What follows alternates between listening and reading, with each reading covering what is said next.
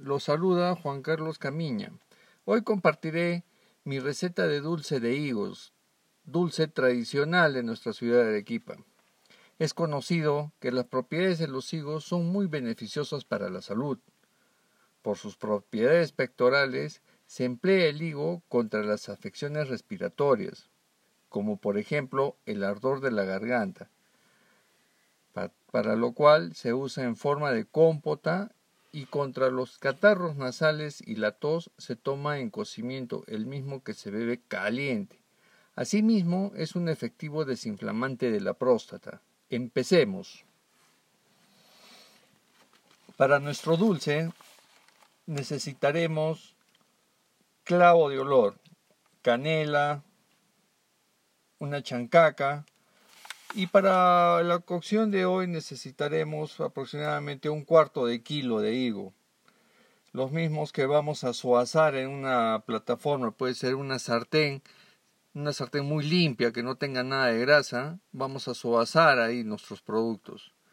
Una vez que estén ligeramente suazados, los vamos a flamear con un pisco, un buen pisco, que sea un pisco regional, si es posible para que tenga buena potencia, buen, buena, buena sazón, buen, buen, buen aroma, para que pueda emulsionar nuestra canela, nuestro clavo, para que pueda soltar ese aroma tan exquisito que tiene. Posteriormente le agregaremos agua hervida hasta que cubran los frutos.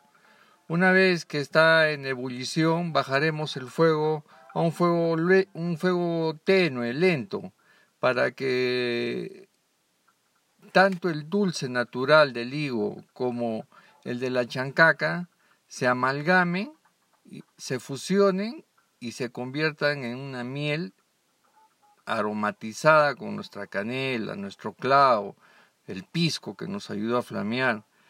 Todo ello va a llegar a un fondo, un, un final que va a ser una miel, una miel natural de nuestro higo, un dulce tradicional, un dulce con mucha fuerza, con mucho rigor, pero a su vez con mucha dulzura y ternura que puede acompañar perfectamente con un arroz con leche, un helado de tumbo, un helado de lúcuma o también acompañarlo con un pan tradicional de nuestra región.